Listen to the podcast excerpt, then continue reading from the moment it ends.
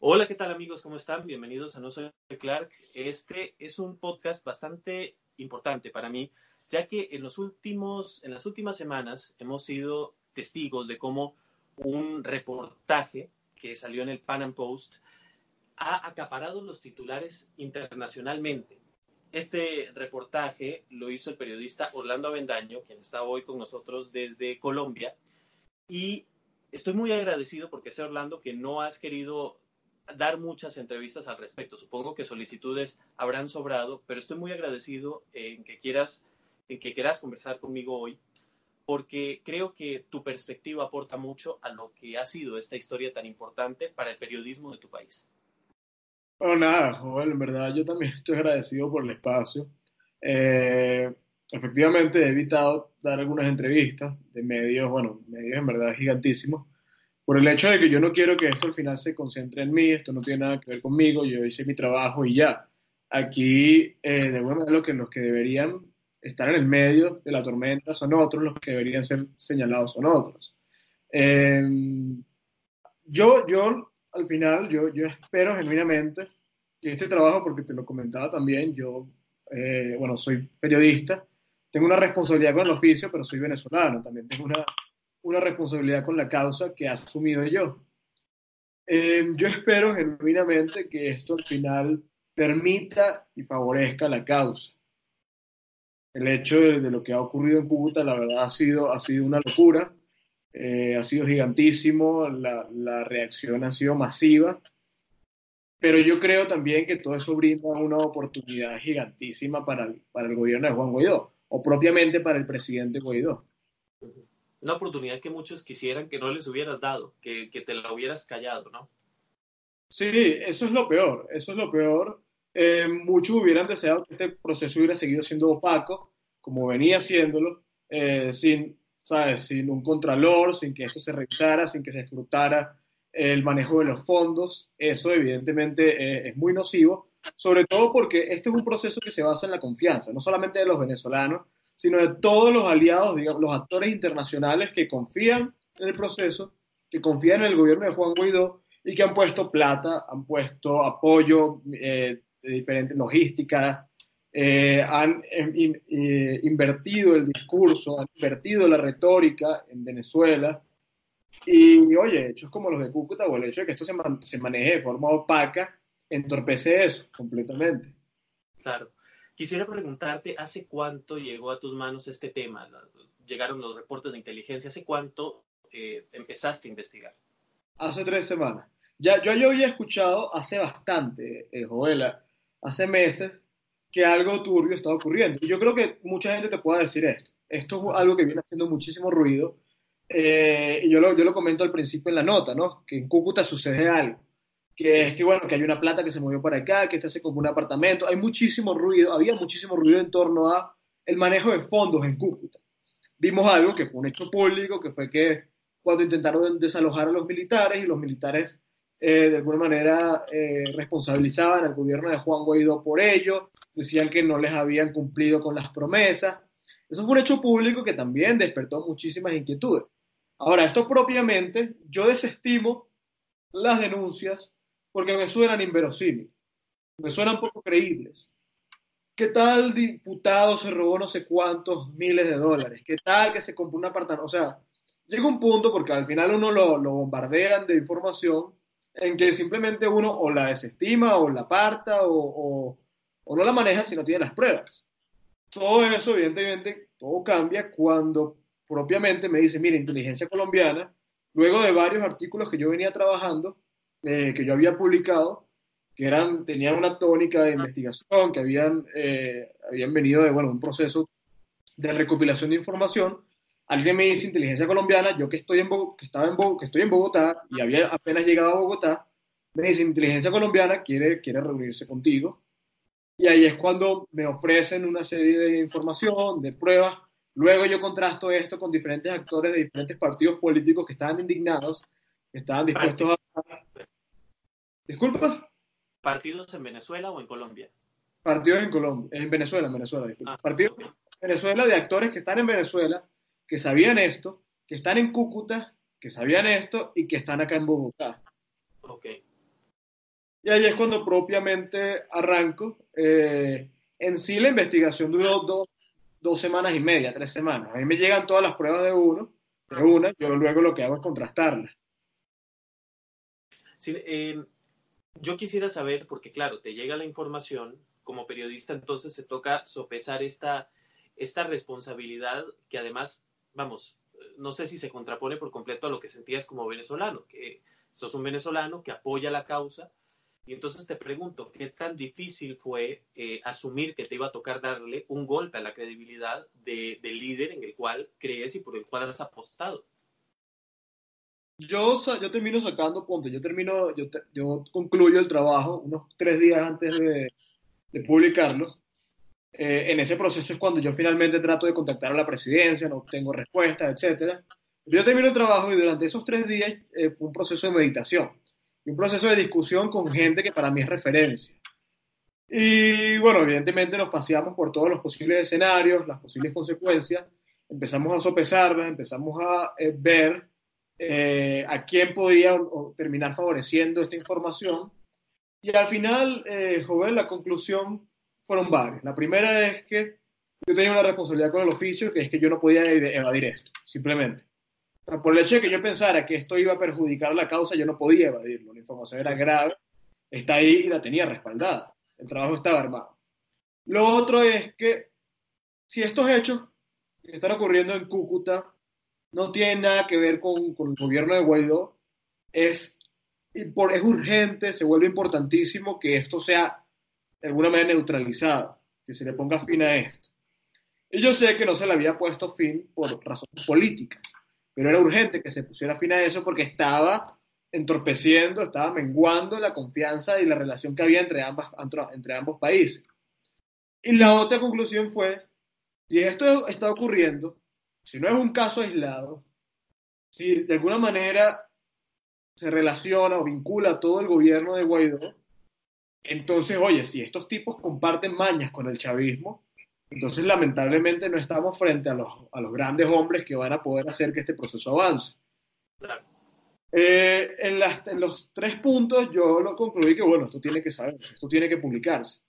Además, yo creo que la ciudadanía debe saberlo. Y este, este trabajo, Jovel, es al mismo tiempo un reconocimiento del gobierno de Juan Guaidó como gobierno que en el, momento en que ellos con eso son gobiernos, independientemente de cómo hayan venido manejando sus fondos por tantos años, todo cambia.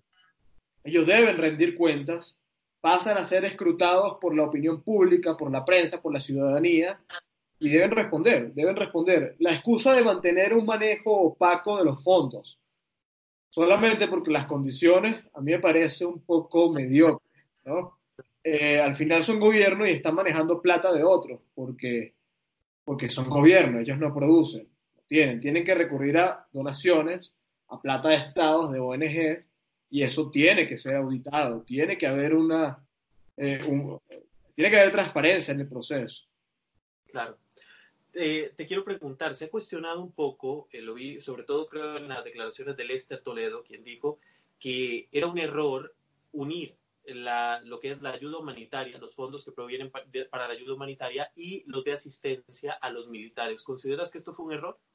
Hay un, hay, mira, aquí pudiéramos tener discusiones, yo se lo decía a Lester cuando, cuando lo entrevisté, discusiones semánticas eternas que en verdad son, son baladíes, son bizantinas. O sea, eso no, no, no es lo importante acá. ¿Por qué? Él ha dicho que eso es fundamental, que es una irresponsabilidad haber juntado los dos temas. Y yo digo que yo no junté los dos temas el título claramente dice que enviados de Guaidó se apropiaron de fondos para ayuda humanitaria, no de ayuda humanitaria. Eso quiere decir que estos fondos no provenían de la ayuda humanitaria. Ellos, ellos suponen que cuando uno dice esto, uno sugiere que son fondos del concierto que son fondos de, de donaciones. No, sino que eran fondos que yo no, yo, yo en la nota, si uno lee la nota, en ningún momento yo hago referencia a de dónde pueden provenir estos fondos. Yo no lo sé, no hago referencia, eso ya dará para otra investigación periodística.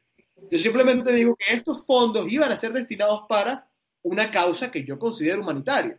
A ver, asistir a los militares no es solamente un tema político y no es solamente asistir a unos, a unos individuos uniformados, sino a sus familiares, a la esposa, a los hijos, es comprar pañales, comprar leche, comprar comida, medicina.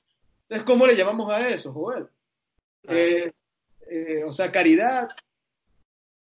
¿Entiendes? Es un tema semántico, es un tema propiamente semántico que me parece que, claro, y hay otro tema, Joel, que, ok, pueden ser elementos o, discusiones completamente separadas, pero que al final están bajo una misma sombrilla, es decir, todo es el gobierno de Juan Guaidó.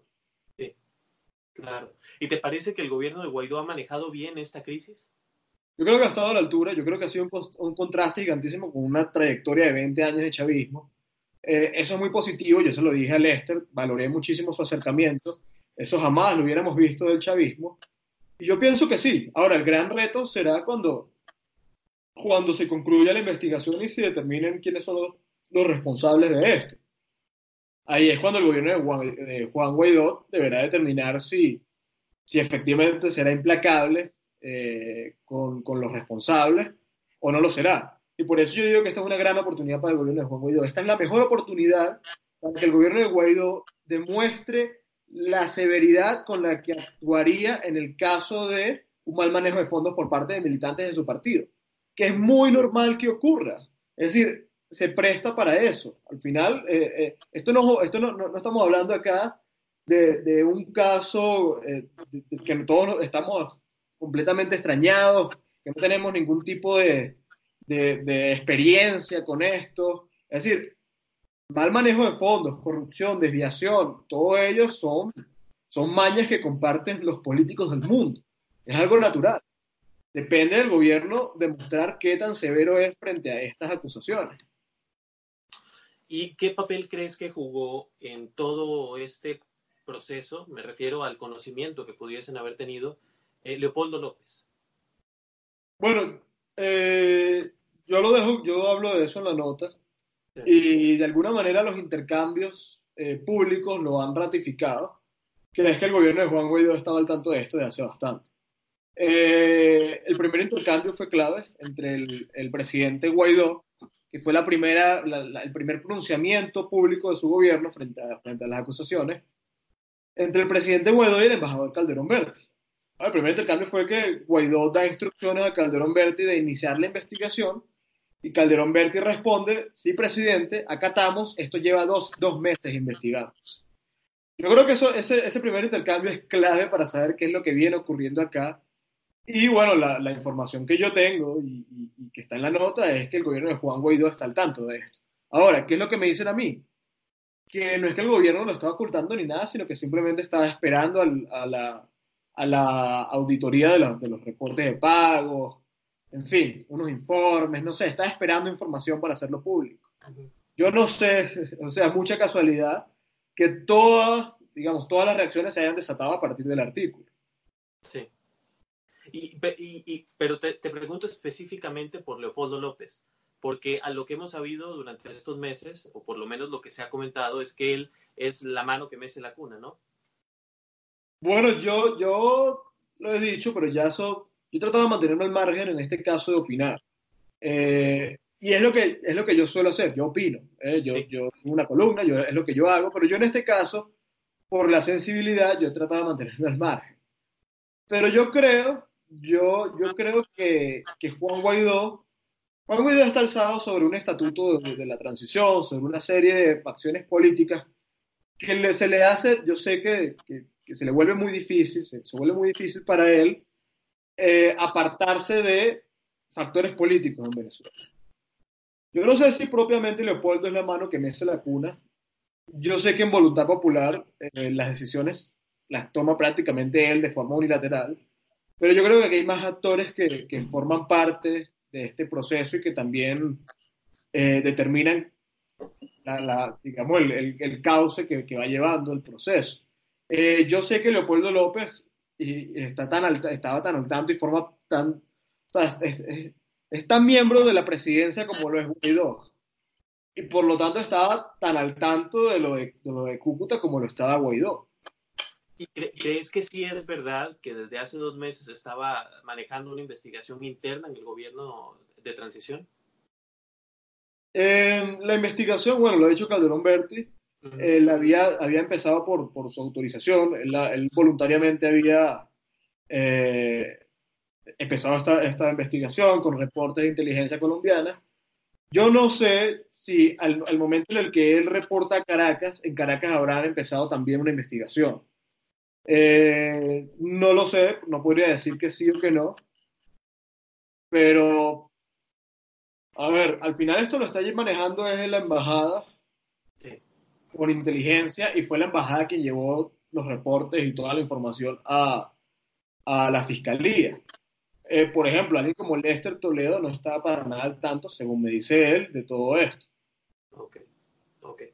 Eh, ¿Sabías, yo supongo que en esto que me decías antes de que sopesaste lo que podía implicar esta investigación, supongo que tenías, estabas muy consciente de que podía ser instrumentalizada por el régimen. Claro, eso, eso iba a ser un, un daño colateral inherente a la publicación de esto. Iba a ocurrir. Eh, pero yo, yo, lo he dicho, yo lo he dicho en varias ocasiones, que es que, a ver, el régimen, ni ningún individuo del régimen, ni mucho menos eh, alguien como Jorge Rodríguez, tiene ningún tipo de autoridad moral, ética o legítima para, para señalar. Eh, yo le he dicho, le he escrito mil veces y yo no tengo que tratar de justificarme acá. El régimen, el régimen criminal, etcétera. Ellos simplemente están aprovechando la coyuntura para señalar que, bueno, que ellos no son los únicos eh, corruptos acá.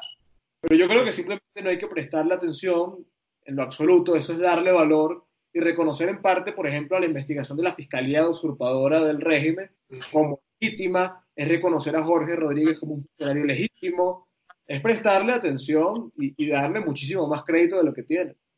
Claro. Eh, ¿Has recibido amenazas de algún tipo? No, no propiamente he recibido ataques, campañas, pero que en verdad, eh, primero, no, no me han afectado en lo absoluto y segundo, en, términos proporcionales, se quedan muy, muy por debajo de lo que es la muestra de solidaridad y de, y de apoyo de la gente. Si la gente realmente ha valorado esto, afortunadamente, yo creo que ha estado a la altura eh, ha sabido digerir una información que es un golpe, es un, es un yunque, pero, pero lo ha valorado, lo ha valorado, lo ha valorado. Yo creo que, que, hay una crisis profunda en muchos términos en, en, Venezuela y el hecho de que esto se sepa permite que el, país se empiece a sanear. Oh, es una ciudadanía que ahora va a estar muchísimo más vigilante frente al manejo de, de recursos. Entonces, a ver, como amenazas como tal no he recibido todavía. Sí ataques, ataques personales, eh, quizá amenazas eh, aisladas, ¿no? Gente que dice que ahora, que ahora me odian en tal lado, que no va a poder entrar a tal lado, o sea, cosas así, pero que en verdad no me importan ni me afectan en lo absoluto. ¿Y, esos comentarios pudiste identificar si venían de, chavistas o de opositores? Es muy cercano a la, a la oposición, digamos, el establishment opositor. Ok. Eh, ¿Te esperabas esto, estos embates por parte de colegas, además algunos de mucho respeto y mucha trayectoria en Venezuela? Sí, yo creo que lo contrario hubiera sido lo extraño. Ok. Sí, porque además hay un, hay un aparato propagandístico que, que, ha ayudado mucho a distinguir también su reacción a esta publicación, como que ha dejado muy claro quién pertenece realmente al, aparato, al aparato de propaganda y quién a, al periodismo serio, duro, que, que tiene fundamento, ¿no? Sí, esto ha ayudado a, determinar. No, a ver, porque Venezuela es difícil de descifrar, está como encriptada, uno no sabe bien, eh, ¿sabes?, para qué intereses obedecen algunos.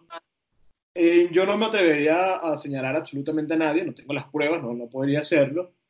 Pero bueno, aquí se vieron muchas solidaridades automáticas, se vieron otras muestras, otros gestos que son bastante extraños. Pero yo entiendo que, o sea, yo, yo, yo entiendo en este punto alguna, alguna expresión. Y es el hecho de que el gobierno de Juan Guaidó, nuevamente, como te comentaba, se basa, al menos internamente, en la esperanza. Únicamente en la esperanza. Y este es un país que estaba devastado, Joel, antes de que, de que, de que Juan Guaidó se alzara como el gran hombre que iba a capitanear este proceso. Este es un país que estaba en el piso cuya esperanza estaba completamente eh, neutralizada, no existía. Lo Entonces, llega para, para, para revivir completamente el alma de una sociedad Y a mí me ocurrió, yo, yo estoy afuera del país, yo no, yo, no sé en, en, condición de qué, pero yo no, por prudencia, yo no debería regresar al país, a mí me lo advirtieron el año pasado. En, y al fin y al cabo yo afuera estoy trabajando y estoy haciendo lo que, lo, lo que debo hacer. Pero en enero yo estaba que me iba a Venezuela. Yo estaba que me iba porque yo decía que yo tenía que estar allá, yo necesitaba estar allá, yo tenía que estar en ese momento, yo, ¿sabes? Yo sentía inminente el triunfo. Sí, claro. Estaba completamente, ¿sabes? Abrumado. Y supongo que como yo, en el 23 de febrero sabías que tenías que estar en Cúcuta porque no te podías perder eso. Claro, afortunadamente ocurrió lo de Cúcuta, que me permitió tener un, un poco, pal, ¿sabes? Palpar un poco ese sentimiento, palpar un poco lo que venía ocurriendo en Caracas sin salir del país. Porque claro. Seguramente, y lo veo hoy, hoy, hoy veo hacia atrás y hubiera sido un error gigantesco haber ido a Venezuela. Sí. Eh, veo que habló hoy Rosana Barrera por, por, primera vez. Yo vi la entrevista que le dio a Blue Radio. Eh, creo que también está hablando con Idania Chirinos en NTN 24. Eh, te pregunto, ¿viste alguna de las declaraciones? He leído extractos, pero no la he visto. De hecho, ahorita estoy, es que estoy llegando a mi casa y me disponía. Quiero verla, quiero verla bien. Ok. Bueno, te, te diría alguna, alguno de los aspectos que vi, la vi completa. Y, por ejemplo, ella dice que nunca acudiste a ella para eh, para aclarar las acusaciones que ibas a publicar en tu reportaje. Es cierto, a mí me dijeron en ese momento que ella era, inaccesible, de hecho no se sabía dónde estaba. Eh, supuestamente, bueno, ya había estado en Cúcuta, pero yo no estaba en Cúcuta. Yo lo que hago es acudir directamente a la presidencia, ¿no? Al fin y al cabo, esto es algo que eh, vincula y afecta directamente a la presidencia. Eh, al final son designados por Guaidó, Jovel. O sea, sí la carta de autorización está firmada por Juan Guaidó. Así es. Acudo directamente a la presidencia y yo contrasto esto. Yo, con el propósito de obtener sus comentarios, busco a, a, a otras personas, dirigentes, eh, actores, actores políticos, no, no necesariamente dirigentes, pero actores políticos venezolanos, miembros de ONG, en fin, para que me dieran comentarios. Y cuando yo los busco, resulta que todos quieren hablar todos quieren contar todo, pero bueno, en condición de anonimato. Claro. Entonces no pudo obtener comentarios eh, de alguna manera que pudiera ser público y le pudiera mencionar sus nombres. Ya. Pero yo acudo directamente a la presidencia frente al hecho de que eh, me dicen que me iba a costar muchísimo acudir a Rosana. Claro. Ella dice al inicio de la entrevista, comenzó de una manera muy hostil y luego fue bajando el, el, el tono, pero lo primero que dijo fue que este, este, este artículo venía o estaba, se había gestado dentro del régimen. Que yo creo que esto es distinto, por ejemplo, la línea de comunicación que ha llevado el gobierno interino Juan Guaidó, sí. y, pero ella fue el primer comentario que soltó al respecto. ¿Qué opinión te merece? Sí, es absurdo, es completamente absurdo y va en completa, o sea, disiente muchísimo de la postura que ha asumido el gobierno de Juan Guaidó, que ha estado a la altura, no ha negado los casos, eh, no ha negado las denuncias, más bien se ha abierto completamente frente a una investigación. Es absurdo, es absurdo, es absurdo decir que, que esto viene de, del régimen y tal. Evidentemente el régimen se termina favoreciendo, pero eso es una máxima universal, es decir, el, el, el, enemigo se va a favorecer de tus, de tus errores. Claro. Ahora, la, la, responsabilidad no es de quien expone los errores, sino de quien los comete. Sí. Eh, ¿Qué preguntas te quedan por hacerle, por ejemplo, al presidente Guaidó? A mí me gustaría saber, eh, bueno, yo le pregunté todo lo que le tenía que preguntar a, a, a Lester eh, por, por, por, bueno, por su, por su investidura y, y, y por, por, la coyuntura y por, eh, digamos, la responsabilidad eh, que él asume y que fue a encarar, él no me pudo responder varias, varios, varios detalles. Yo creo que esto nadie me lo va a responder, yo creo que no lo va a responder el gobierno de Juan Guaidó, pero eventualmente aquí se tendrá que saber absolutamente cómo funciona todo el manejo de fondos del gobierno. Cómo pagan los escoltas, cómo pagan las camionetas, cómo pagan los viajes de los diputados, los viajes de absolutamente todo. Si aparentemente esto es de únicamente eh, eh, particulares venezolanos, bueno, simplemente quiénes son esos particulares. Claro. Eh, ¿Hacia dónde crees que va este proceso? Ya esto más allá de, del artículo o de cómo queda la situación después de la publicación de este artículo, te pregunto, creo que las esperanzas que, o la perspectiva que teníamos en enero era muy diferente a la que tenemos hoy, seis meses después. Justamente están por cumplirse seis meses. ¿Hacia dónde crees que va este proceso hoy? Eh, el proceso y la tendencia, yo le he dicho, yo creo que hay que ser miope para no darse cuenta, es a, es a apagarse. Es un proceso que está muy desgastado. Ayer lo hablaba con un amigo que está en Caracas y me decía que, que bueno, la euforia eh, menguó completamente. Ya la gente evita hablar de. Porque, bueno, el, proceso se ha desgastado. O sea, tú no puedes, no hay forma de tú mantener un gobierno, eh, un gobierno legítimo, pero que al final funciona como una estructura paralela, sin terminar de, de, de apartar a los otros. O sea, tú no puedes funcionar en el aire. ¿Cómo mantienes las embajadas? ¿Cómo mantienes a los representantes? ¿O cómo mantienes toda esta, de alguna manera, este parapeto institucional en donde una presidencia funciona en el despacho del Parlamento, en donde la fiscalía está en el exilio? Eso no funciona por tanto tiempo. Tú no puedes mantener eso por meses. Y precisamente yo creo que la estrategia nunca se diseñó para durar meses. El hecho de que ya llevamos casi medio año en esto eh, es un muy, muy mal guiño de, de cómo se ha venido desarrollando el proceso. Yo creo que aquí pueden quedar eh, dos opciones. O el gobierno de Juan Guaidó se termina de apagar, termina de, de, dejar de ser una alternativa, que creo que es lo que nadie desea. Aunque el... los diputados, ¿no? Porque eh, en, enero, en enero se renueva la dirigencia de la Asamblea Nacional y Juan Guaidó. Sí, además hay, hay, hay cuotas de tiempo establecido. O sea, hay un tiempo de duración para esto, independientemente de lo que queramos o no. Claro. Pero esto va, esto, si esta es la tendencia, eso va a ocurrir mucho antes. Eh, la otra posibilidad es que haya un viraje, un viraje radical, drástico de cómo viene desarrollando, desarrollándose esto, y que, y que, bueno, que el tipo patee la mesa. ¿Y crees que eso es probable? ¿Por dónde, ¿De dónde podría venir ese viraje? La única forma de que sea probable es que Juan Guaidó decida asumir completamente la responsabilidad del proceso y tutelarlo él eh, una muestra como la del 23 de enero, cuando se juramentó a espaldas del país entero, del régimen y de la oposición.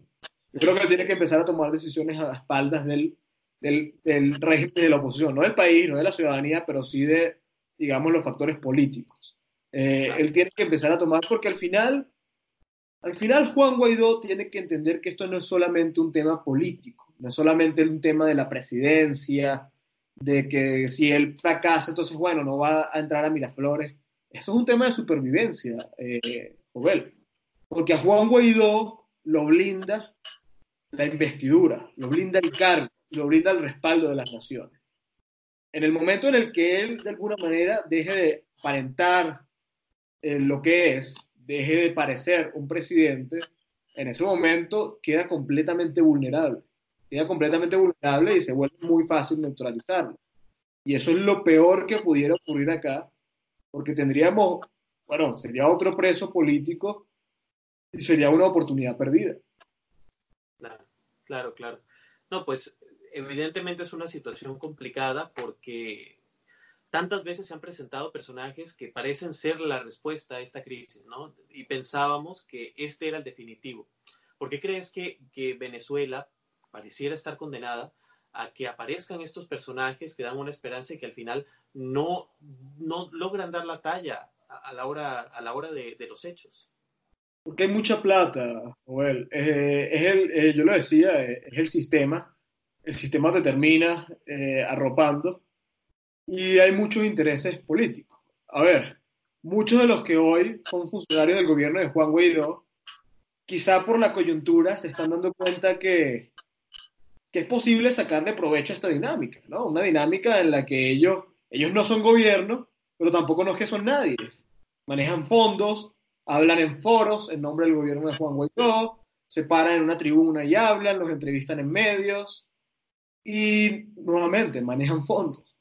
Entonces yo creo que la, la, lamentablemente la dinámica que se viene trabajando, se viene desarrollando por los últimos 20 años, hace imposible que alguien eh, con, con, cierta tendencia a, a, desviarse, digamos, de principios éticos y morales, simplemente eh, se someta, se someta al sistema.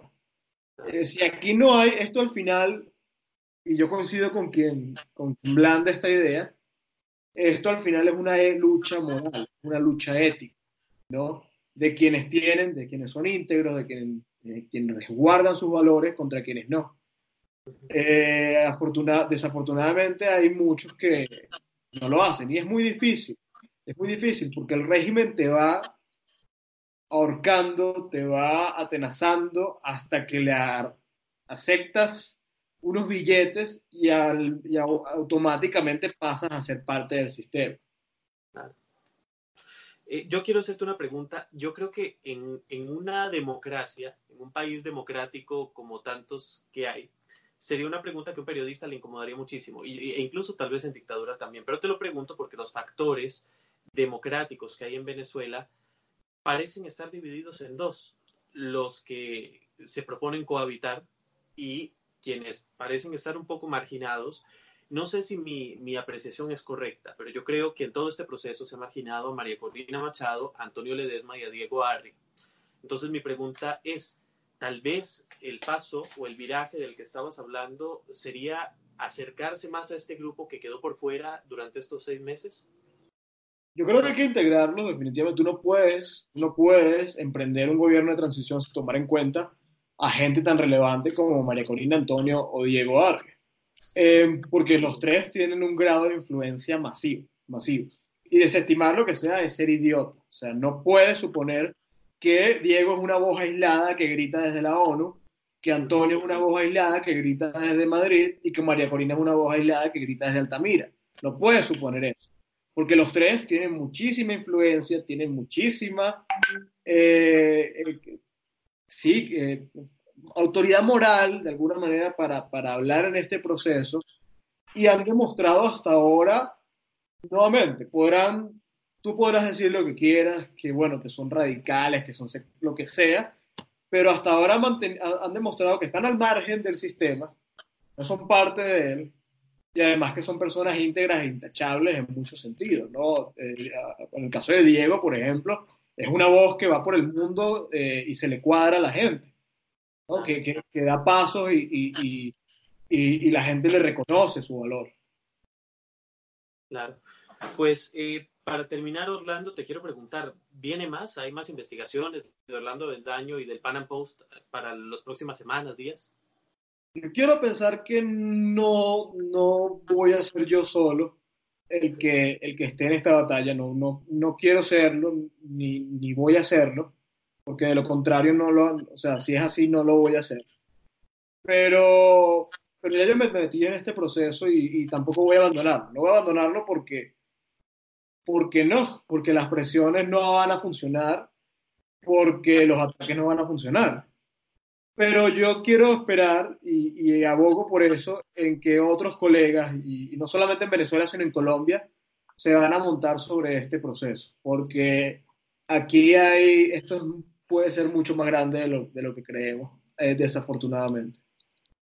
Pues te agradezco mucho, Orlando, estos minutos, esta conversación, eh, sobre todo este trabajo que has realizado, que te ha valido el reconocimiento de muchos, los ataques de otros, pero en el fondo creo que, que ha sido un crecimiento, como, como lo dices en el oficio, y te felicito y agradezco nuevamente tu tiempo. Oh, gracias, gracias a ti, Joel. Eh, en verdad, este, este, y, yo te lo decía al principio, yo he evitado, eh, sí, aparecer en medios y eso, pero bueno, eh, a ti te respeto muchísimo tu criterio y yo sabía que te iba a ser un buen espacio y lo ha sido, lo ha sido. Muchísimas gracias. Muchas gracias y gracias a quienes nos acompañaron y hasta la próxima.